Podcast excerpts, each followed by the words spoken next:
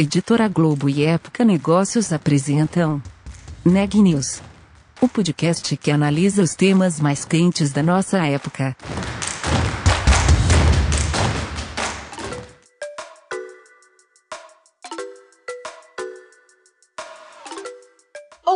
Eu sou Ana Carolina Nunes, da Época Negócios. Hoje é quinta-feira, 19 de novembro, e você está ouvindo mais um Neg News nosso podcast sobre os impactos da pandemia nos mais diferentes negócios. No episódio de hoje, o Renan Júlio traz um estudo da UI sobre as tendências para o mercado da saúde no pós-pandemia, e ele foi divulgado com exclusividade aqui para o Neg News. O Renan entrevistou o Leandro Sanches e a Rafaela Duarte, da consultoria UI, e fala aqui em primeira mão o que aponta a pesquisa. Conta mais pra gente, Renan. Olha, eu conversei com o Leandro Sanches, que é sócio líder de consultoria da UI, e a Rafaela Duarte, gerente de consultoria para o setor de saúde da UI na América Latina. Na nossa conversa, a gente falou sobre como a economia de dados tem mudado o mercado de saúde e vai mudar ainda mais nos próximos anos. Os dois apontam um estudo realizado pela UI, obtido com exclusividade por, por Época Negócios, apontando cinco tendências para o setor de saúde nos próximos anos. Vamos ouvir como foi a entrevista? Bom, Leandro, primeiro, obrigado por estar aqui com a gente. Queria que você me ajudasse com um panorama antes da gente entrar em tendências, em futuro, que na verdade já é um pouco do presente. Queria que você me falasse um pouquinho qual que era panorama de inovação, de tecnologia no mercado de saúde ali no pré-pandemia. Imagino que essas tendências já estivessem no radar, mas esses últimos meses aceleraram muitos movimentos. Queria que você me falasse um pouquinho sobre isso, por favor. É, exatamente, Renan. Essa, essa evolução, né, inovação no setor de saúde, ela já vinha acontecendo antes da, da pandemia. Né? A gente vê um movimento bastante forte no que diz respeito à utilização de dados por parte de hospitais, operadoras, empresas verticalizadas, né, o surgimento de muitas, muitas startups né, atuando em problemas específicos do setor e essas startups sendo incorporadas né, ao ecossistema, seja é, na, nas, dentro da, da, da, das próprias instituições de saúde ou fora delas, é, trabalhando com parcerias e, e, e colaborando né, com, com, com, o ecossistema de saúde. E, e, é isso que você falou, a pandemia ela só veio acelerar esse processo, né? ela só veio mostrar realmente que para essas tendências de saúde, que é a utilização de dados, é, a, a, segurança da informação, é, a, utilização de sensores tecnológicos e a personalização de saúde, né, que, que as organizações precisam usar dados para entender e influenciar comportamentos, ela só tem aumentado ultimamente. E, e isso não só decorrente da pandemia, mas decorrente também do amadurecimento do setor no Brasil. O setor, durante anos, ele ficou muito estagnado, né, muito preso à utilização de baixas tecnologias e nos últimos anos a gente viu aí um crescimento bastante forte com o desenvolvimento e implementação de plataformas mais robustas, ERPs mais melhores estruturados e utilização é, do Data Analytics. E é óbvio, as empresas que estão saindo é, na frente com a, com a utilização dessas novas tecnologias, elas estão realmente aportando mais valor ao seu negócio. Então, para a gente ter um contexto, Leandro, eu queria que você me falasse basicamente o que é a economia de dados no mercado de saúde. Me ajuda a entender. O mercado de saúde ele é fragmentado no Brasil. Né? Nós temos, de um lado, as operadoras, que são os pagadores, os hospitais, os laboratórios, que são os prestadores de serviço, e por muito tempo essas, essa, essa integração ela não, não, não acontecia de maneira a evitar aí um aumento da sua inflação médica, né? E, e essa economia ela está mudando com a integração dos agentes, com a utilização de novos modelos de remuneração, com a utilização de dados para entendimento da jornada do paciente. E também é, para geração de valor e redução da, da sinistralidade, é, não só é, observada anteriormente pelas operadoras, mas agora também pelas empresas. Né? Afinal de contas, o, o custo de saúde hoje está é, tá ali na segunda linha depois de folha de pagamento nas empresas. Então, as empresas também estão querendo mais entender o comportamento dos, dos seus colaboradores, seus beneficiários, para que o tratamento seja realizado de maneira efetiva e, com isso, a redução da sinistralidade e, consequentemente, para a empresa, uma, uma melhor negociação ano a ano do seu plano de saúde. Perfeito. Então, acho que, posto isso, é um contexto legal. Queria saber, então, sobre esse material que vocês produziram, sobre essas tendências para a saúde, junto com a economia de dados. Queria saber do que, que a gente está falando e, enfim, para depois a gente pensar o quão próximo a gente está disso. Me conta, então, quais são essas tendências, como é que foi esse, esse relatório, esse estudo? Esse estudo foi um estudo desenvolvido pela UI globalmente, onde trouxe esse, esse ponto de vista. Para a realização desse estudo foram entrevistados CEOs de empresa, empresas do segmento do setor de saúde que realmente passaram para nós aí a necessidade, quais são as tendências aí futuras de tratamentos de, de dados, segurança da, informa, da informação, personalização da saúde. E nós, aqui na UI Brasil, nós fizemos o desdobramento desse estudo para o nosso panorama local. Né?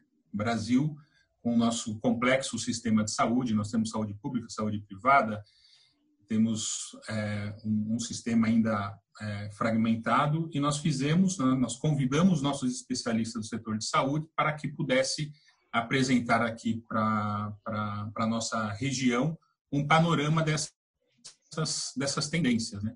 E quais seriam essas tendências? A primeira seria construir um ecossistema colaborativo de saúde com a utilização de dados. Né? A indústria de saúde, hoje, que engloba os dados aí considerados mais valiosos no mercado, por conter muitas informações pessoais, seguros, pacientes, ela não utiliza todo o seu potencial em data analytics embora seja globalmente um dos setores que mais gera dados sobre seus usuários, sobre os pacientes. E essas informações tradicionalmente estão dispersas em inúmeros sistemas, criando uma grande dificuldade em gerar aí uma visão integrada. Então, esse, esse ecossistema ele visa, né, com base nesses dados disponíveis, estruturá-los, integrá-los e trabalhar em cima deles para que a gente possa agregar valor a, a jornada do paciente a um tratamento personalizado e a gestão de custos, inclusive. Perfeito. Uma outra tendência nesse processo é a utilização de sensores tecnológicos, né? Toda essa parte é, de sensores que visa inserir tecnologias geradoras de dados no paradigma de saúde. A terceira tendência seria a incorporação de ciências comportamentais a produtos e serviços onde nós entenderíamos o comportamento do nosso paciente, entenderíamos o perfil do nosso paciente para poder personalizar o seu tratamento, personalizando o seu tratamento através de um acompanhamento mais próximo no que diz respeito ao tratamento de crônicos, é, entender a jornada dele e adaptar essa jornada para que a gente consiga reduzir futuramente sinistros, né, tratando dessas, dessas potenciais doenças que possam ocorrer é, no futuro. E, e, a participação inteligente também. Bom, isso também é tema, né, não só no setor de saúde, mas como, como em outros setores da economia e do Brasil. A gente tem acompanhado aí recentes ataques ou tentativas de ataques de, hackers e, e, essa utilização é, inteligente de dados, ela procura isso, né? ela procura dar segurança a todo esse ecossistema, a todas essas integrações. Uma segurança no que diz respeito ao consentimento, né?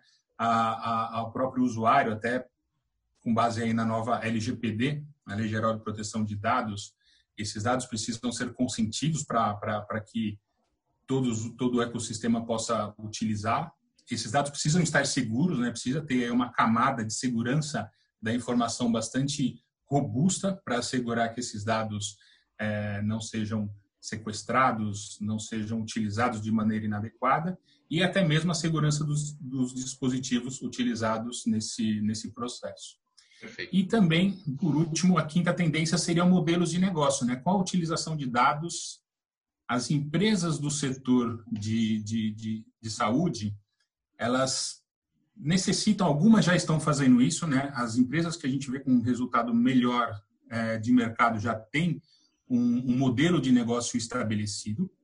Essas empresas elas buscam alguns modelos de negócio voltado à gestão de doença, é, gestão de estilo de vida, produtor eficiente, é, onde você busca um melhor, um melhor tratamento para o paciente com menor custos. E isso daqui para frente vai ser um fator diferencial no mercado, né? Porque você vê as empresas se consolidando, as empresas se especializando em determinados treinamentos, tendo ali as suas ilhas de excelência e sendo eficientes e eficazes em cima disso. E não tem como você tratar uma estratégia sem a definição de um modelo de negócio específico e sem dados para que você possa fazer uma, uma gestão é, correta e eficiente, focando aí na, na, na, não na doença como antigamente, né, mas na, na saúde dos seus, dos, dos seus pacientes, dos seus colaboradores. Perfeito. Você mencionou até brevemente né, que o Brasil já vinha aí se modernizando nos últimos anos, dando um salto de tecnologia e acho que as health techs também entram, né, as startups é, do mercado de saúde também entram um pouco nesse, nesse tema. Queria saber assim como o Brasil se prepara para aproveitar essas tendências. A gente está num caminho interessante, a gente está num caminho de mudança, ou a gente ainda está muito atrás? Não, acho que a gente está no caminho no caminho certo. Nós temos hoje uma, uma estrutura, né? Nós temos primeiramente muitas é, health techs surgindo, muitas health techs com, com boas soluções e muitas muitas dessas health techs já se incorporando a um ecossistema de saúde e você vê também o, o próprio setor, o próprio é, segmento de saúde investindo nesses, nesses, nesse processo de captura de startup, aonde que determinada startup pode agregar valor ao meu negócio, seja na prestação de serviço ao paciente, seja na melhoria de processos e redução de custos. Então, a gente tem uma participação muito é, positiva nesse momento. Empresas do próprio setor fazendo joint ventures, focando na, na aceleração de startups. Nós vemos startups, inclusive, é, nacionais, já com uma, uma penetração internacional, é, startups com, com desenvolvimento de, de dispositivos inovadores. E esse mercado, eu, na minha opinião, ele ele, ele vai crescer muito mais, ele vai se integrar muito mais ao, ao, ao todo o nosso ecossistema de saúde e quem vai ganhar com tudo isso é o paciente, que vai ter uma atenção mais personalizada, que vai ter uma prestação de serviço mais eficiente, mais focado na cura, e vai ter ali é, as informações e o, e o, poder da tomada de decisão em qual terapia é, ele, pode, ele pode escolher para para sua para sua doença ou para principalmente fazer uma prevenção para que a gente não fique doente, né, e venha gastar a consumir. E com isso a gente tem aí uma, uma um futuro, acho que ainda mais promissor no que diz respeito a isso. E aí, Leandro, queria saber assim, o que, que a gente pode esperar, por exemplo, de mudança prática é, no setor de saúde num futuro próximo. Por exemplo, 2020 talvez seja um ano marcado aqui pela telemedicina. Acho que isso vai ter algumas consequências no modo como a gente lida com, com a saúde, cuida da gente. Queria saber se a gente pode ver algumas mudanças mais práticas, por exemplo, no próximo ano, nos próximos dois anos. Olha, um, uma, a gente vê o setor de saúde é, realmente evoluindo, evoluindo rapidamente. Eu acho que um aspecto que o mercado brasileiro pode acelerar o seu desenvolvimento é realmente na personalização da saúde. Esse é um caminho importante para melhorar o tratamento de doenças crônicas e realizar o acompanhamento de pacientes ao longo do tempo. Dados para isso já existem, mas depende do desenvolvimento de novos modelos de gestão e também para que sejam trabalhados corretamente. Obrigada pelo seu tempo também. Né, em termos de mudanças práticas, eu acho que o que a população pode esperar mais, né? O, o, o relatório ele traz muito essa visão de que essas tendências vão transformar a saúde, deixá-la mais personalizada, né? Então, o que, que isso impacta no dia a dia de todo mundo, todo mundo que é paciente, né, na, no fim das contas. É você não ter mais um tipo de tratamento que vai ser apresentado para você como única opção. Quanto mais a gente recebe informação, quanto mais a gente está conectado, né, a tecnologia cada vez mais coletando dados para possibilitar essa personalização dos tratamentos, a gente já tem visto, né? O que, que esses dados é, possibilitam na indústria farmacêutica? Tratamentos que são cada vez mais adequados para o tipo de, é, de DNA, as especificidades genéticas de cada uma das pessoas, é, que coletam respostas ao tratamento em tempo real, é, quase. Então, a gente já tem alguns casos sendo testados né, nos Estados Unidos, principalmente, alguns países ali da Europa, e que em breve devem chegar aqui também no Brasil, é, principalmente por conta né, da, da diversidade é, genética que o nosso povo apresenta, em que a gente consegue mostrar né, como que é, o Renan Araújo, a Rafaela Duarte, o Leandro Santos se adequam ao mesmo tipo de medicamento como é que eu posso, então, avançar a pesquisa científica e o desenvolvimento em, é, é em medicina para cada uma desses tipos diferentes de pessoas. É, como que eu passo isso também para influenciar é, a, a, tomada de decisão do médico sobre a conduta terapêutica que ele vai tomar, né, para cada tipo de paciente.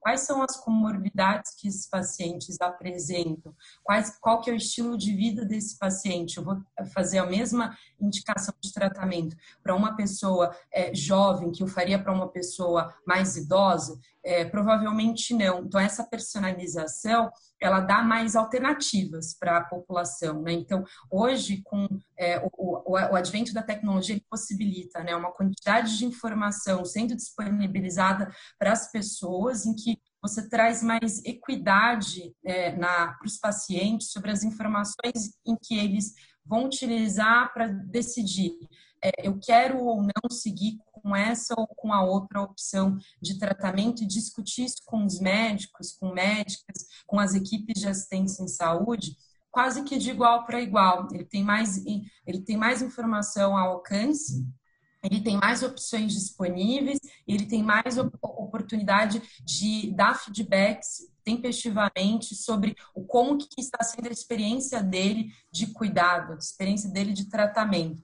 Então, acho que pensando assim, o que isso vai mudar, né? É, possibilitar um, um, acesso mais amplo, é, duas vias de informação, então, o paciente também poder falar sobre como que aquele tratamento está chegando para ele, como está mudando a vida dele no dia a dia, é, e trazer essa informação de volta né, para a indústria, é, tanto farmacêutica quanto para a indústria de serviços em saúde, né, hospitais, clínicas, o todo do cuidado, é poder melhorar e personalizar isso entregando né, um cuidado que seja mais adequado para tipos diferentes de pessoas. Então, acho que essas são as principais mudanças que a gente vai ver, é, que, que, já começaram, né? Mas que às vezes a gente ainda percebe isso muito devagarzinho. No futuro a gente vai ver isso de uma forma é, bem diferente quando a gente conversar é, entre amigos, né? Ou entre pessoas de uma mesma família que tem uma mesma uma mesma doença, o mesmo diagnóstico, mas que tem condutas terapêuticas muito diferentes, porque estão sendo considerados muitos outros fatores da vida daquela pessoa naquela tomada de decisão, não só uma pequena parcela dessa informação que é o diagnóstico. Não, e só complementando isso, né, a Rafaela tocou bastante no, no ponto relacionado ao paciente, né, ao papel do paciente, eu acho que é importante ressaltar que os agentes de saúde e todos os stakeholders envolvidos no, nesse ecossistema, eles já estão exercendo um importante papel né, para levar as pessoas a uma visão ampla de saúde, de prevenção e de qualidade de vida. Porém, é, esse não é um, um, processo em que o paciente tem uma função, uma função passiva, muito pelo contrário, ele mesmo pode e deve se empoderar, focando em ter uma vida mais equilibrada e saudável. Legal, então acho que por fim eu queria saber de vocês dois assim, a gente tem motivos então para ficar animado com essas mudanças para enfim, é, ter uma expectativa positiva sobre o futuro da saúde e como a tecnologia vai impactá-la? Sem dúvida. Como eu disse no início, o setor de saúde ficou durante muitos anos estagnado, né? No, na, na sua, no seu processo de, de inovação, de, de incorporação tecnológica, e a gente está passando por um processo é, real e efetivo de mudança, né, de inovação no setor, de utilização de dados e também de desenvolvimento de novos modelos de negócio que venham a contribuir a, ao nosso setor de saúde, que foi tão, é, vamos dizer assim, esquecido no, no, no, passado e agora ele já está evoluindo né, para uma, uma maturidade adequada e comparável com, com padrões internacionais. Sim, é, acho que é legal é, adicionar também, complementando o que o Leandro trouxe, um ponto que é, no futuro, né, a gente pode esperar a, a gente, como né, população que tem acesso a um, do, um, dos maiores serviços de saúde do mundo, né, o SUS, em, e ali trabalhando em parte com a saúde suplementar, que é a saúde privada, é, olhar para isso como como a saúde vai sair dos centros, onde dos pontos de contato que a gente conhece, e ela vai chegar em vários outros lugares, né? É, é, acho que esse relatório ele traz muito essa visão de que a personalização e a, e a trazer mais tecnologia para a saúde, ela vai transformar a forma como a gente olha para a saúde, né? O serviço de saúde em si. Hoje a gente olha muito para o cuidado da doença, né? E não o cuidado da saúde. É, a, a, doença ela é só o o cuidado da doença é só o tratamento. O cuidado da saúde ele passa para um olhar mais holístico em que a gente vai começar a falar né? mais de prevenção, de promoção à saúde e diminuir, é, consequentemente, a necessidade de eu estar lá no hospital, estar lá no consultório, presencialmente, né? falando frente a frente com um profissional de saúde, para que esse cuidado, para que essa promoção e prevenção ó, é, sejam possibilitadas. Então, acho que a gente, no futuro, a gente pode esperar, né? É, usar muito mais, sim, telemedicina, mas não somente, né? A telesaúde ela é mais ampla do que a telemedicina. Ela vai trazer é, pontos de contato, como a gente tem visto, né? No Japão, no Reino Unido, em que eles veem a possibilidade de você monitorar doenças crônicas em farmácias, né? E conecta com o seu prontuário eletrônico que o seu médico, né, o seu endocrinologista vê. Então você não precisa ir lá ver o seu endocrinologista, né? Você passa na farmácia perto da sua casa, faz um, um, um check-up rápido ali de diabetes e aí o seu endocrinologista recebe aquela informação em tempo real. Ou então, os Estados Unidos já tem feito um ótimo é, caso também com é, o uso de é, relógios e outros tipos de sensores para os médicos poderem fazer cada vez mais esse monitoramento remoto. No futuro, a gente vai ter que pensar no acesso de novas formas. Então, a gente tem que ficar animado, a gente tem que estar aberto para essa mudança e ver isso também como uma forma de é, democratizar mais o acesso à saúde, para que a gente tenha, então, né, promoção e prevenção amplos né, para a maior parte da sociedade, de forma que a gente não sobrecarregue os sistemas na hora que a gente de fato precisar cuidar da doença.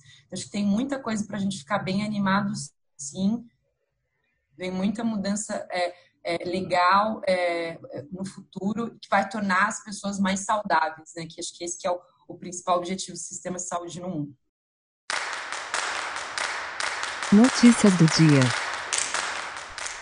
As 120 mil primeiras doses da Coronavac chegaram na manhã desta quinta-feira a São Paulo. O governador do estado, João Dória, e o diretor do Instituto Butantan, Dimas Covas, acompanharam a chegada do lote, que desembarcou no Aeroporto Internacional de Guarulhos. A Coronavac é a vacina contra a Covid-19 que está sendo desenvolvida pelo laboratório chinês Sinovac em parceria com o Instituto Butantan. Ela é uma das quatro vacinas contra o novo coronavírus que estão sendo testadas no Brasil o governo de São Paulo firmou acordo para a compra de 46 milhões de doses e para a transferência de tecnologia para o Instituto Butantan. Entretanto, a Agência Nacional de Vigilância Sanitária, a Anvisa, ainda não autorizou a utilização da vacina, que está na fase 3 dos testes, que é a fase em que é aplicada em humanos. Até o momento, a vacina mostrou segurança e eficácia, segundo os estudos. Um levantamento da Dell Technologies apontou que a pandemia impulsionou a transformação digital de 87,5% das empresas no Brasil. O número está acima da média mundial, que é de 80%. Os pesquisadores entrevistaram 4.300 gestores de médias e grandes empresas de 18 países, incluindo o Brasil, e descobriram que no mercado brasileiro, 92% das empresas estão reinventando seu modelo de negócio por conta do cenário gerado pela Covid-19. Mesmo assim, 45% desses gestores estão preocupados que a transição não seja rápida o suficiente. 27,5% temem não sobreviver aos próximos dois anos e 67,5% acreditam que não vão falir, porém perderão muitos postos de trabalho e levarão anos para retomar a lucratividade. Apesar de 42% das empresas instaladas no país afirmarem que aceleraram todos ou a maioria dos seus projetos voltados à transformação digital, 58% delas admitem que fizeram pouco ou nenhum progresso nesse sentido. Entre as iniciativas mais relevantes de transformação digital, 58,3% dos entrevistados no Brasil priorizaram investimentos em soluções voltadas para garantir o trabalho remoto, enquanto que 44,6% tiveram que reinventar a forma de entregar seus produtos e serviços para os clientes e colaboradores, e 40,6% aumentaram os esforços para evitar ataques cibernéticos. O último boletim divulgado pelo Conselho Nacional de Secretarias de Saúde registra 5.981.767 casos confirmados de Covid-19 no Brasil e 168.061 óbitos, uma taxa de letalidade de 2,8%. O Neg News de hoje fica por aqui. Até amanhã!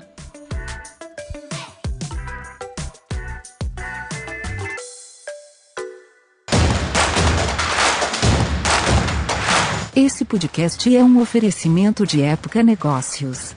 Inspiração para inovar. Não deixe de conferir nossos outros podcasts. Presidente Entrevista Presidente. The Office. E os negócios da nossa época. Ouça, acompanhe, compartilhe. Vamos fazer deste podcast o nosso ponto de encontro.